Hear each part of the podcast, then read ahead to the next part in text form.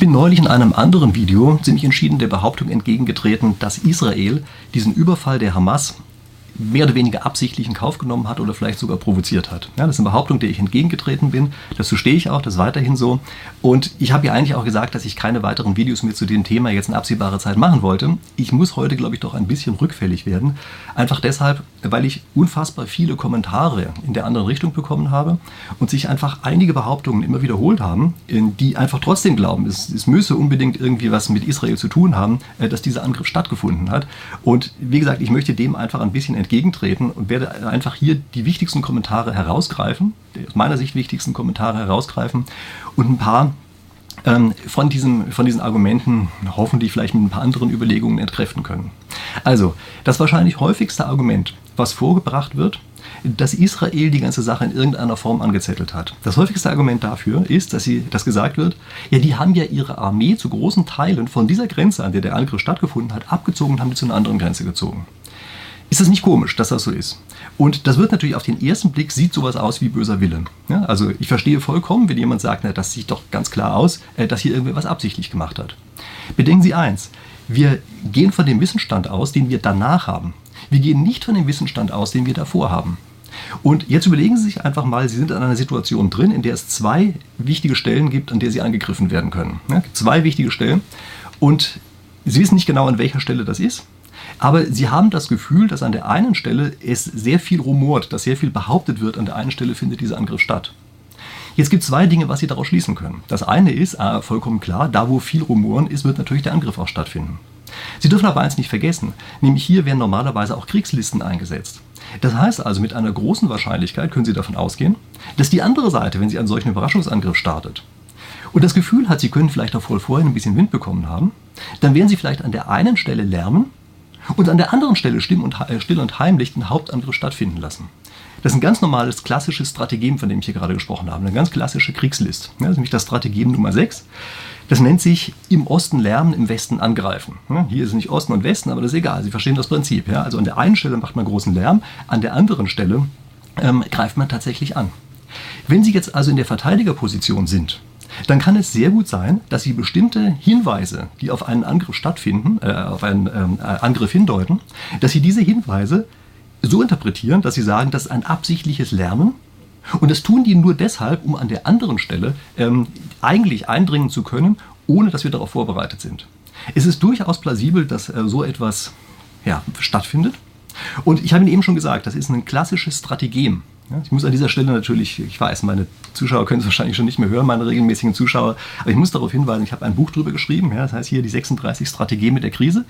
Ja, es gibt 36 solcher Strategeme, solcher Kriegslisten und das ist eben eine ganz klassische und von der müssen Sie einfach ausgehen.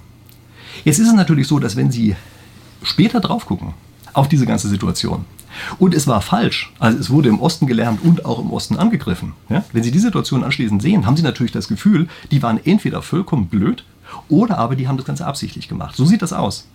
Wenn Sie aber in der Situation selber drin sind, also davor, ja, ähm, dann ist es so, dass es vollkommen Sinn machen kann, dass man sich sagt, nee, äh, das, was wir dort an Rumoren hören, das ist einfach nur die Ablenkung und ähm, wir müssen deshalb, gerade deshalb, weil dort irgendwelche Hinweise kommen, gerade deshalb müssen wir woanders hingehen. Äh, wenn Sie jetzt sagen, das ist aber irgendwie komisch, was soll ich denn damit anfangen, äh, dann gebe ich Ihnen recht. Ich gebe Ihnen insofern recht, als deshalb die klassische Spieltheorie, so wie wir sie im Westen betreiben, auch solche Dinge eigentlich anders sieht. Nein, nicht eigentlich, sondern sie sieht sie anders. Ja, in der westlichen Spieltheorie würde man sagen, nein, diese Strategie kann es gar nicht geben, denn das heißt hier immer, dass der eine schlauer sein muss als der andere.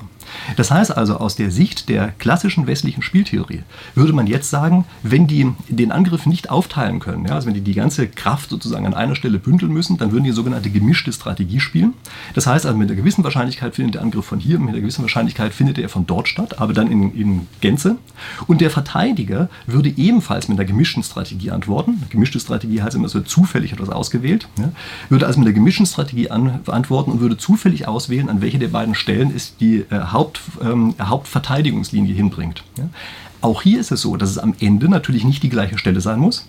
Und es kann so aussehen, als wäre es gerade absichtlich an die falsche Stelle gelegt worden, obwohl es das völlig rationale Verhalten ist. Und wozu dient dieses Strategem Nummer 6 eigentlich? Ja, dieses im Osten lärmen und im Westen angreifen. Das dient natürlich zum einen dazu, tatsächlich die Hauptkraft der anderen Seite an die falsche Stelle zu locken. Ähm, es sorgt aber auch dafür, die Linien aufzuspalten. Also dafür zu sorgen, dass der Verteidiger in einem solchen Fall ähm, sich aufspalten muss und deshalb an keiner Stelle mehr stark genug ist.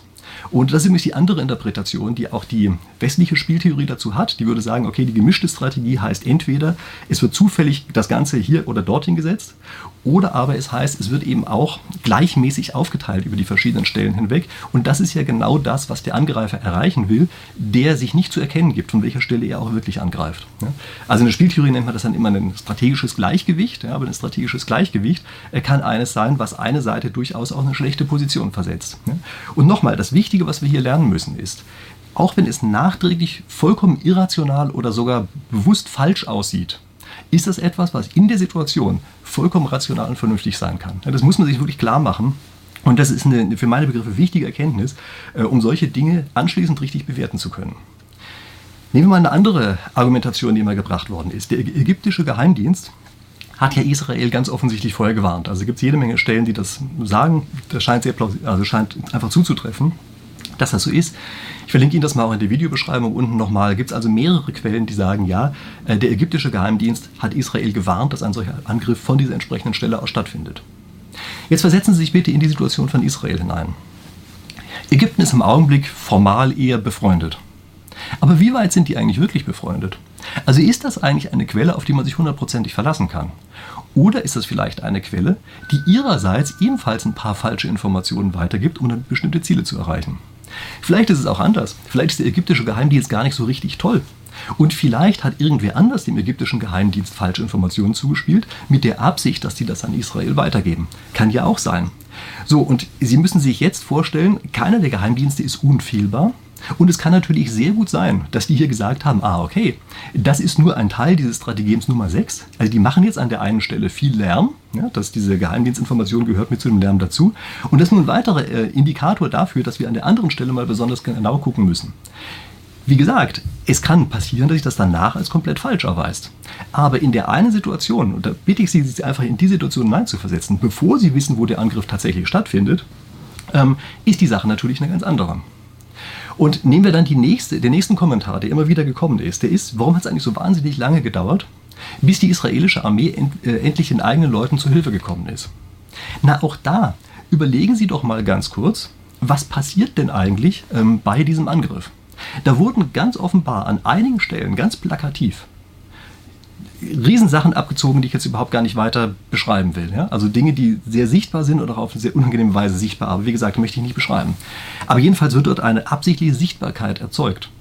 Und das ist doch genau Bestandteil dieses Strategems. Das heißt also, dieses Strategem 6, ja, das heißt also, es ist immer noch eine verdammt große Gefahr, dass durch solche Gräueltaten, die da stattfinden, die israelische Armee in eine bestimmte Richtung gelenkt werden soll, nur um von einer anderen Stelle abzulenken.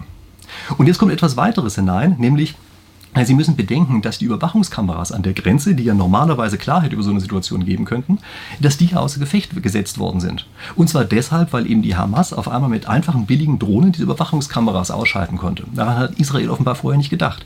Das heißt also, die israelische Führung, Armeeführung, war in dem Augenblick eine ganze Zeit lang im Blindflug und konnte nichts anderes als erstmal abzuwarten, erstmal zu eruieren, wo ist denn eigentlich der Hauptangriff? Es hat keinen Sinn, in einer solchen Situation Hals über Kopf nur in eine Richtung zu stürzen und komplett zu ignorieren, dass man dann eine andere Front vollkommen offen lässt. Und stellen Sie sich mal vor, das wäre passiert. Also stellen Sie sich einfach mal vor, die wären eben wirklich Hals über Kopf einzelnen äh, Personen zu, oder Personengruppen zu Hilfe geeilt und dann hätte der eigentliche Angriff an einer anderen Stelle stattgefunden. Stellen Sie sich mal vor, äh, was damit hätte passieren können. Also es ist vollkommen vernünftig und rational als, aus Verteidigersicht, wenn man blind ist in einer solchen Situation, also durch die ausgeschalteten Überwachungskameras, dass man in einer solchen Situation abwartet, bis die Situation sich einigermaßen geklärt hat. Und da gibt es noch was anderes, worauf ich Sie aufmerksam machen will. Nämlich, natürlich könnte die israelische Armee, wenn eine lokale Stelle mit dem Angriff stattfindet, natürlich könnten sie an der einen lokalen Stelle wahrscheinlich schnell dort sein und auch schnell die Oberhand gewinnen.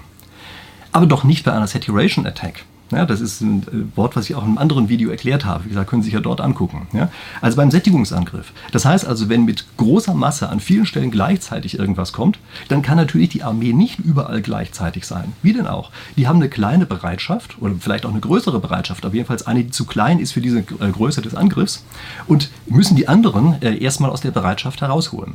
Das heißt, es ist vollkommen normal, dass die nicht an jeder Stelle gleichzeitig sein können und dass sie eben vielleicht auch sinnigerweise abwarten, rauszufinden, was denn nun eigentlich die wirklich wichtige Stelle ist. Und stellen Sie sich einfach vor, Sie haben irgendwie eine Überschwemmung ähm, in, einem, in irgendeinem Dorf dann ist ja auch klar, dass in dieser einen Situation die Feuerwehr nicht gleichzeitig an allen Stellen gleichzeitig sein kann. Ist doch klar, dass das nicht funktioniert. Ne? Das heißt also, äh, natürlich wird dann die Feuerwehr in genau diesem einen Augenblick, äh, wird sie natürlich vermeintlich viel zu langsam kommen. Aber das liegt eben daran, dass die Feuerwehr dafür optimiert ist, einen einzelnen Brand ähm, zu eliminieren oder einen einzelnen Keller auszupumpen, aber eben nicht, wenn plötzlich, weiß ich, ein ganzer Straßenzug überflutet worden ist. Ja, das, das, funktioniert so einfach nicht. Und es ist daher vollkommen klar, dass wir in einer solchen Situation geradezu erwarten müssen, dass eben nicht die israelische Armee an jeder Stelle gleichzeitig zur Hilfe kommen kann. Also das sind überhaupt keine Argumente, äh, die darauf hindeuten, dass hier irgendetwas absichtlich gemacht worden ist. So, also das waren die wichtigsten Argumente, die ich einfach hier nochmal aufgreifen wollte. Ich weiß, dass ich am Ende niemanden werde überzeugen können, der einfach was anderes glauben will. Aber all die anderen, die nicht einfach glauben wollen, sondern die versuchen wollen, sich solche Sachen klarzumachen, die möchte ich bitten, sich zu überlegen, dass eben einzelne Argumente nie dazu führen, dass man 100% das eine oder 100% das andere glauben kann, ja, sondern es gibt immer Argumente in unterschiedliche Richtungen. Und wir müssen immer diese Argumente gewichten und müssen uns fragen, wie wichtig sind die denn eigentlich? Und mit, äh, also mit welcher Sicherheit kann ich davon ausgehen, dass das eine oder das andere gilt. Und hier, glaube ich, müssen wir uns wirklich klar machen, ähm, dass die, die Sicherheit für diese Theorie, die ich da eingangs erwähnt habe, ja, dass Israel selber hinter dieser äh, Sache steckt, dass die also eine Selbstverstümmelung angezettelt haben, ja, äh, dass diese Theorie einfach sehr unwahrscheinlich ist. Die ist nicht wirklich haltbar, ähm, weil wir die ganzen Beobachtungen, die äh, als Argument dafür gebracht werden, die können wir auf eine andere Weise vollkommen vernünftig erklären und damit ist es natürlich rein hypothetisch denkmöglich, aber es ist eben nichts, was wir sozusagen ernsthaft in Betracht ziehen müssen, so lange wie wir nicht äh, deutlichere Informationen in einer anderen Richtung haben. Und deshalb nochmal mein Aufruf. Glauben Sie nicht einfach an irgendeine Geschichte, nur weil eben ja, es ein Argument gibt, was in diese Richtung deutet. Ja? Das gilt natürlich für alle Richtungen. Also ich, ist mir vollkommen klar, dass mir jetzt vorgeworfen wird, ja, aber in der anderen Richtung kann das ja auch alles gelten. Natürlich. Und ich überlasse es Ihnen, die Argumente vielleicht auch anders zu gewichten, als ich es getan habe. Aber machen Sie sich bitte klar, dass es diese Argumente in die verschiedensten Richtungen gibt und dass die Plausibilität dieser Einwände, die da gebracht werden, dass die einfach verdammt gering ist. Also ich glaube, so muss man das wirklich im Augenblick einfach mal sagen. Ähm, und das ist, wenn Sie sich in die Situation hineinversetzen, Sie sich relativ sicher sein können, dass solche Dinge passieren, selbst wenn sie versuchen, alles optimal zu gestalten. Ja, das ist eigentlich der einzige Aufruf, den ich hier habe, ähm, dass ich einfach das möchte, dass Sie sich klar machen, äh, dass eben diese ganzen Dinge, die wir hier beobachten, dass man die vollkommen rational, vernünftig als eine vernünftige und sinnvolle Verteidigungsstrategie interpretieren kann und die eben nicht davon ausgehen kann oder sollte sogar, ähm, dass sowas irgendwie angezettelt worden ist. So, gut, wie gesagt, ich weiß, ich werde am Ende niemanden überzeugen können, der es nicht wirklich glauben will, aber vielleicht diejenigen, die in solchen Wahrscheinlichkeiten denken oder sowas, äh, die haben jetzt zumindest vielleicht die Möglichkeit, äh, die Wahrscheinlichkeitsentschätzung entsprechend anzupassen. Okay, in diesem Sinne. Ähm, Sie können sich gerne ein paar andere äh, Videos, die ich zu diesem Hamas-Israel-Konflikt gemacht habe, können sich gerne ansehen. Ich habe hier ein paar schon erwähnt. Ich verlinke die Ihnen oben als Infokarten und auch unten in der Videobeschreibung. Ähm, für den Fall, dass Sie sich für die Strategeme interessieren. ich habe hier wieder nochmal ein weiteres Strategem aufgegriffen. Äh, ich werde nicht müde darauf hinzuweisen, dass ich das Buch geschrieben habe, 36 Strategien mit der Krise. Gucken Sie sich das gerne an. Ich glaube, das ist in einem solchen Zusammenhang wirklich interessant und auch gerade dieses Verhältnis zu unserer westlichen Spieltheorie ist interessant. Das ist ja das, was wir auf diesem Kanal hier oft machen. Ähm, aber wie gesagt, also wenn Sie es interessiert, dann gerne reingucken und all die anderen abonnieren einfach meinen Kanal, wenn Sie es denn nicht schon getan haben. Liken dieses Video und dann sehen wir uns in der nächsten Woche wieder. Bis dahin.